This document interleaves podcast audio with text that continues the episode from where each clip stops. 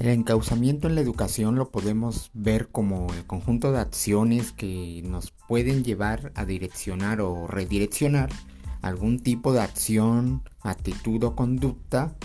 o bien desarrollar algún tipo de habilidad que presenta nuestro alumno y llevarlo hacia algo más benéfico y productivo para que desarrolle mejor los aprendizajes.